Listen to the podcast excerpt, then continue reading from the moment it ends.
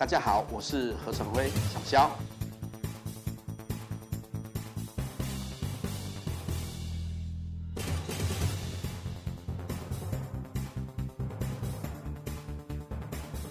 消息会客室。大家好，啊，我们今天要再来谈印度的问题，哈。不过今天我们问题会比较集中在一些最近这个中印冲突中一一些跟军事采购装备所衍生的一些比较有趣的问题啦，哈。那今天我们来到我们这个消息会客室，我们今天一口气请两位朋友，哈。第一位是我左手边，第一位是那个呃鲁士彬，好，士彬，士彬本身对俄罗斯的政治军军事方面很有研究，哈，所以我们请他来来跟我们分享，哈，因为我们等会就会知道这个。苦主，我们今天除了讲印度以外，这个苦主除了讲印度以外，我们还会讲另外一个国家，就是俄罗斯了哈。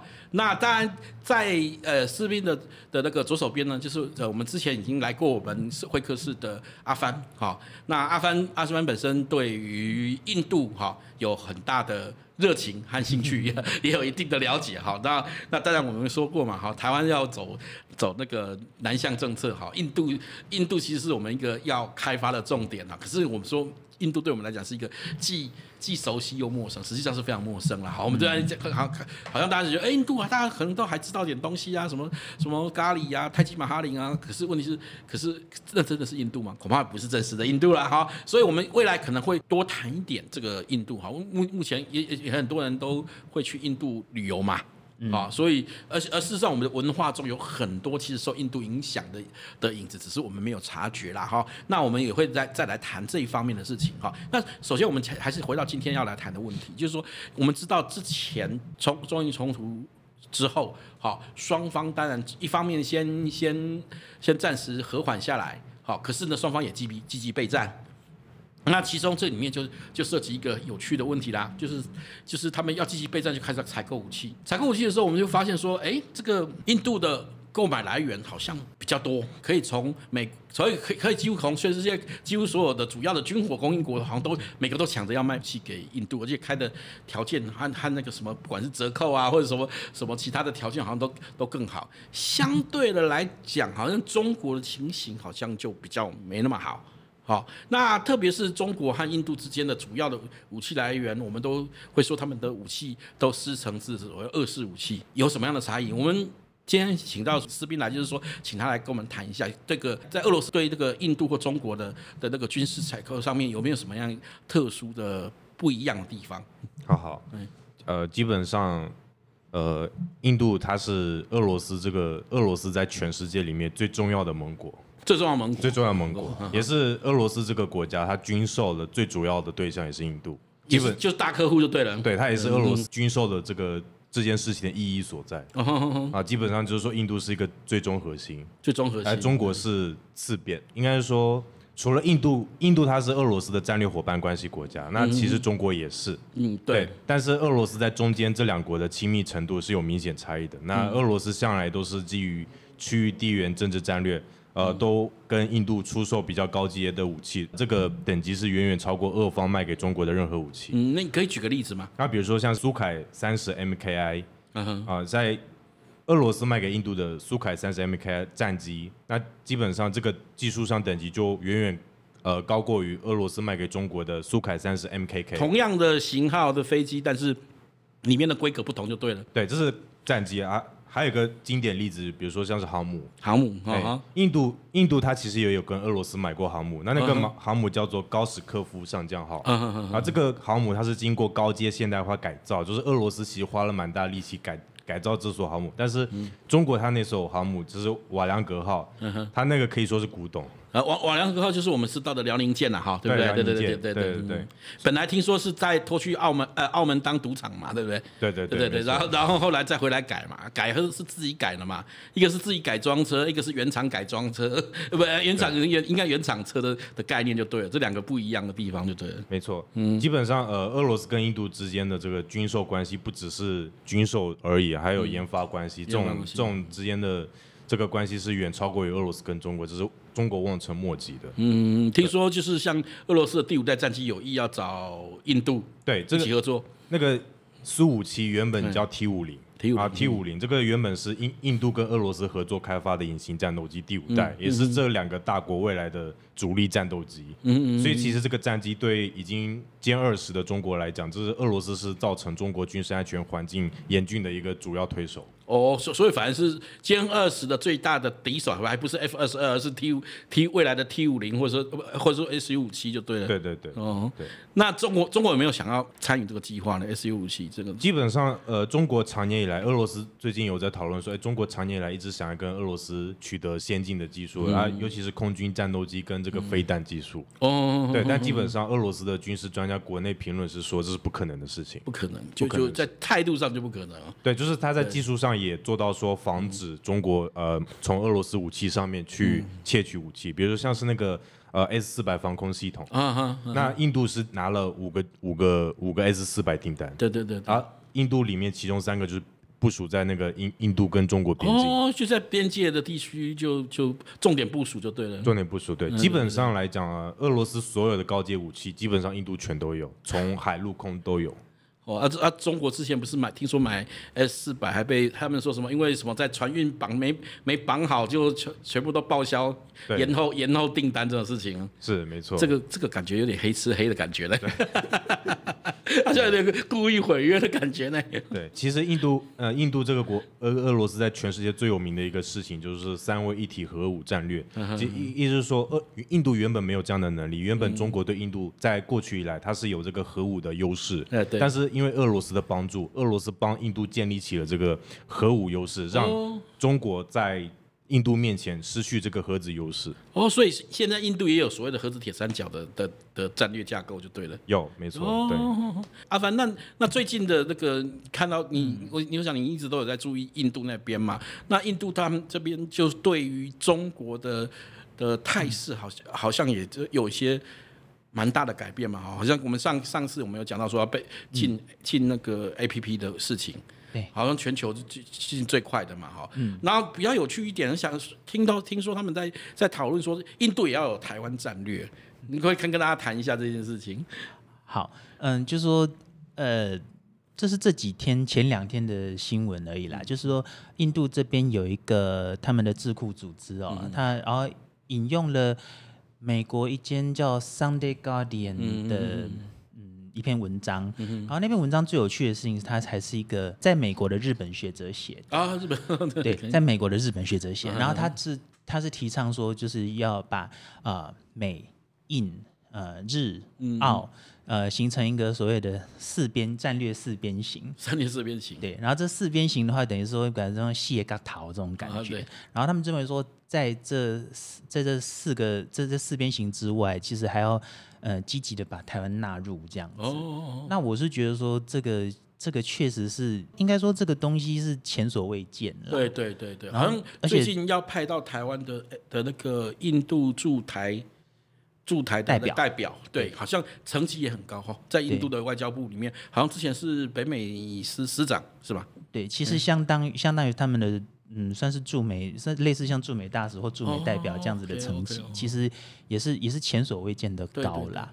那我觉得说，在印度的话，他他很妙是说，呃，民众是有反中的情绪没有错，可是其实他们政府在处理这方面的话，好像有点也没有对，而且他也没有很明白的说，我就是要 anti China。就是反中国也没有这样子，他就只是说，例如说我要，可是他们动作好像也下得蛮狠的，就是很快，然后迅雷不及掩耳，然后说，例如说进。进 TikTok 就进 TikTok，对对对，全世界好像进的最最明显的就是他们，对。对哦，而而而且而且他那个这样 App，呃，像美国都还有，比如说你要出售啊，或分割业务啊，或者都种种其他的选项，他就直接不让你上架了，不让你上架，对对。然后现在还有下一波要禁，然后可能也是说进就进，但是他也不会说。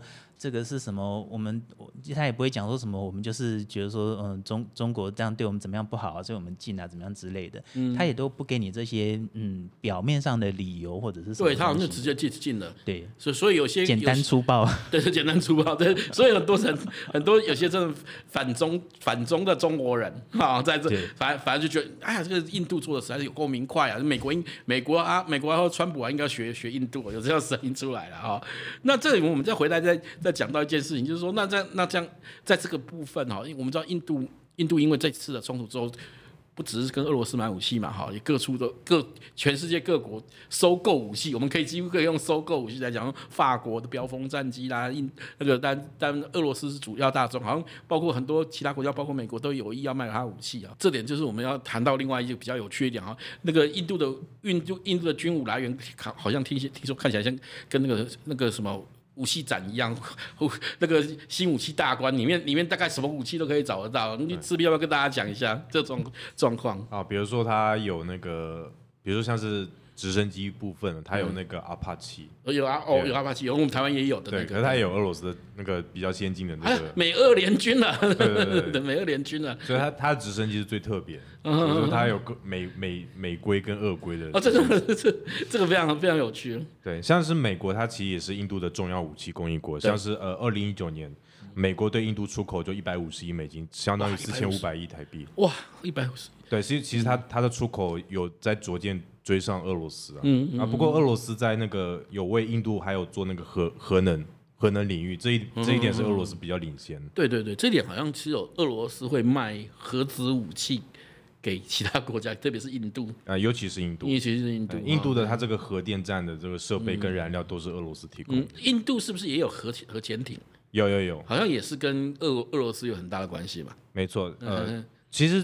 呃，它的核潜舰就是造成了这个印度它它这个核潜射能力哦，所以对中国的那个海上补给线有造成威胁哦哦哦，还还有那个超音速飞弹，那个布拉莫斯巡弋飞弹，OK 啊，那个就是俄罗斯跟印度两国之间共同研发的，基本上俄罗斯跟英国之。俄罗斯跟印度之间的两国关系已经已经不满足于只是军售，就是要想要一起研发这种更先进的装备，然后将来还要研发更多的东西。俄罗斯甚至想要把一些军工厂盖在印度。哦，所以它不只是军售，也有包括包括技术移转，包括工业、嗯、工业合作的部分都都都有在内。战机引擎啊，这个战车啊，飞弹啊，核潜舰的，航母啊，通通都有，连核电站都有。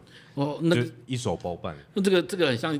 视频之前讲的说，这个印度很像很像那个什么，像像像那个七龙珠里面的七龙珠，美国跟俄罗斯的集合起来，然后可以召唤神龙。呃，神龙，就是所以印度要把它召唤神龙，就是就是这个印度这个我们说龙象大战，它又可以再召唤神龙，那这样子，这个中国好像蛮吃亏的哦。对，很吃亏。那好像包括这个在在战略上面，我们也知道说，其实习近平一直在在想要拉拢俄罗斯。嗯。哦，比如说一再的示好，嗯，可是好像俄罗斯对中国之间的关系还是有点若即若离，对，好若即若离。那特别是说，好像有一次就是习近平去拜访俄罗斯的时候，不小心从台上跌下来，那普京好像是看了一眼，笑了就走了。对啊，那你这个这个要不要跟大家讲一下，分享一下怎么回事？啊，因为俄罗斯和中国之间关系是应该是全球最特殊的双边关系，嗯嗯嗯，因为。俄罗斯和中国，他们之间是既是竞争对手，也是战略伙伴关系，嗯、这个关系很难很难得见到。就既是竞争对手，也是战略伙伴。对，那为什么是竞争对手？哦、因为俄罗斯是全球最大国家，那中国也很大，两边之间的边境，如果一旦爆发冲突，这是全人类最大的冲突。嗯、所以两边为了稳定这个边界问题，嗯、基本上来讲，这是两国之间关系的。一个利益合作点，然后俄罗斯对于中国基本上是完全基于国家地缘政治利益考量，嗯，所以这是俄罗斯所谓的三角战略，就是说俄罗斯扶持印度，让印度强大，那透过印度去遏制中国，那基本上本身俄罗斯也跟中国维持关系，嗯，形成一个三方互相平衡的局面。俄罗斯跟中国两个彼此间路就是他们彼此之间是是那个陆上疆界最长的国家嘛，对不对？对，对哦，那那这两个是在边境上应该问题也不少嘛。我们知道一九六二年那个珍宝岛事件之后，特别有很多的，一直都尤尤其是俄罗斯远东问题，这个呃最近一直在吵啊，就因为俄罗斯常年来想要开发远东，想要让它成为一个就是一个比较呃怎么说一个比较繁荣的一个地区，可是一直都做不到，因为远东的基础设施实在太烂。嗯。嗯，那基本上会愿意去那边投资，大部分都是中资企业。都是中资企业，所以其实对于远东来讲，他们是哦喜欢说中国人的钱进来，因为他们有钱。可是对俄罗斯来讲，他不想要让看到中国这边一面独大。那这个是很多 BBC 什么他们都已经有报道。那俄罗斯本身态度是很矛盾，很矛盾的。因为远东这块地方其实就是个扶不起来，而如果你不靠中国的这个资金的话，其实那个地方真的很难很困难。可是同时，俄罗斯有在远东。呃，放置一些比较先进的武器设备、嗯嗯、啊，那其实根本就是在遏制中国。其实是在遏制中国。啊，尤尤其是蒙古了，蒙古的这个军事设备，最近俄罗斯在提供呃新的这个军事订单啊啊，就是把蒙古军队加强化、现代化。那其实蒙古它的这个地缘上政治主要威胁，我相信应该是中国。嗯啊，那基本上俄罗斯这个动作会被中国解读说，这个是潜在竞争。所以其实俄罗斯跟中国之间，呃，主要的关系是零。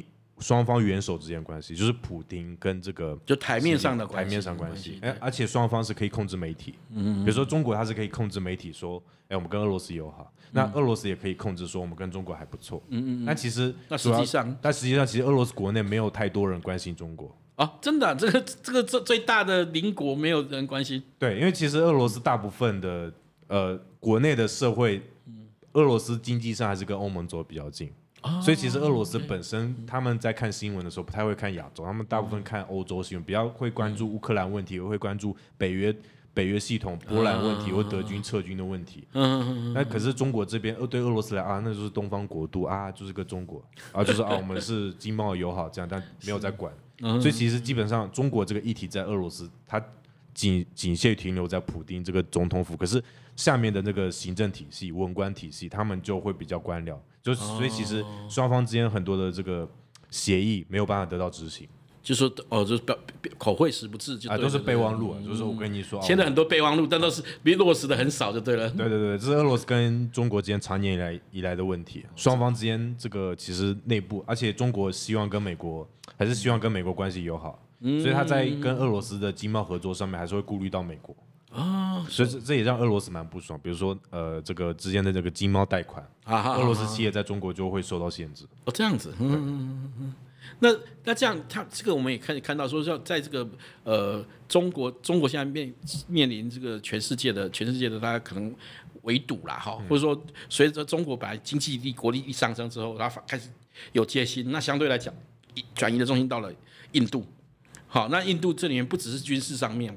啊，战略上面，特别是在经济上面，好像也有一些不一样。哦，就是说过去我们都觉得印度经济比较落后，比较穷，可是好像最近几年，特别是最近几年，印度的那个工商业，特别是包括制造、电子科技等等产业，好像也有长足进步。这好像也跟台湾有关哈，好像台湾也也慢慢好像不少的大厂，或者说或者说台商也开始前进印度。那阿凡可不可以跟我们讲一下这方面的话？就是说，像现在呃，原本在中国的呃 iPhone 的代工的工厂嘛，嗯、这个零组件的的装配的这个厂已经移到印度那边去，哦，已经移到印度去了。所以以后我们拿到的那个 iPhone 可能会 Made in in India。对，或 Made in 清奈这样，清奈在清奈那边。对我我我我记得没有错，应该是清奈是他们的一个现在现在重点发展的一个科技城嘛，对不对？是，其实青奈就是在南印度，它以前在英英国的时呃英属印度的时期，它本来就是印度第二在第二还第三大城了，嗯，因为它是南印度的很好的良港。哦，它它本来自古以来那个古罗马时代那个就已经是很有名在做贸易的的。古罗马时代就就已经举举就，我觉得南南印度那边的海运其实一直都比。大家想象的发达，对对对，因为印度那个印度洋贸易其实是连串亚洲和阿拉伯海到到欧洲的那一那一段蛮重要的，连到波斯啊、地中海啊这些这样子。对，那啊那然后再来是说，我觉得像另外一个，就是因为像嗯，例如说 TikTok 被禁之后啊，他们国内就有一个比较大的集团叫 Reliance，叫叫印度信实集团。嗯，对，那大概大概规模就是我们的那个。中华电信再乘以 N 倍吧，对，反正 因为它人口众多。对对对对对。那那他们也想说啊，既然 TikTok 在印度会让那么多人就是爱用，也是因为说它有它独特的分红机制嘛。那现在把它禁掉之后，其实你看很多的网红或干嘛的，或者说要移到哪里去？对，农村的很多很多的贫穷人人士，他们他们也就是因为 TikTok，然后每年。然后每个月都有固定的收入，嗯、那他们就发现说，嗯，既然把你禁掉之后，哎，你中国可以开发这种商业模式，其实我们也可以呀、啊。对对对对，对。所以他们也，所以他们也在开始在开发自己的那种影音的 app 这样子啦，也是，我觉得这个东西也就是急起直追啊。急起直追。反正这个东西就是、嗯、啊，你你游泳，我跑步嘛。而且而且我们知道，其实，在戏谷哈，很多很多 CEO 是都是印印度裔的。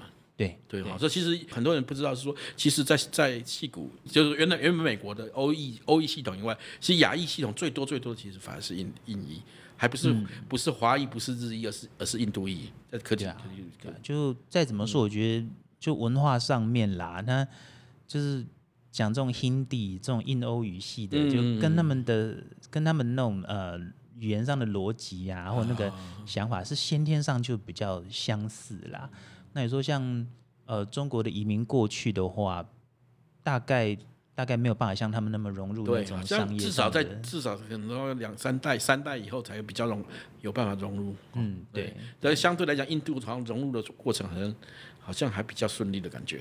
嗯，可能也跟英国人合作很久的关系。对对对对对对对，他们可能受那个思维逻辑、语言上面都都都有不一样的地方。对对对。所以所以这也是一个很很有趣的地方哦。现在在在这个在跟台湾。一方面跟台湾的的安全战略或经济发展有关，啊、这个遥远的印印度，其实我就我们我们老老实说，印度对我们来讲是既既熟悉又陌生的地方了哈。其实、嗯、其实正在发生一些很有趣的事情，而且都跟我们有关了哈。那今天很高兴请到两位来谈印度、俄罗斯，因为我们常说哈，我常讲一件事情，就是说说台湾哈，台海问题始终是国际问题，好，绝对不是单纯的的两国或两岸问题，哈。那你你如果去掉了这个国际脉络，你就便没有办法真正掌握真的真正台海问题的关键。所以我们要了解台海问题的时候，这同时我们就必须要了解我们的区域乃至于国际的问题。那其中现在最大热的刚好就是印度，哈。所以我们今天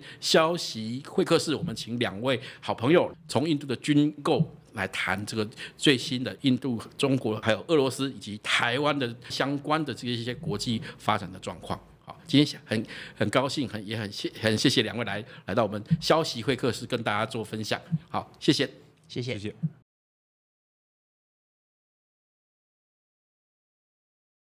如果喜欢我们的影片，请记得帮我们按赞、分享、订阅、开启小铃铛哦。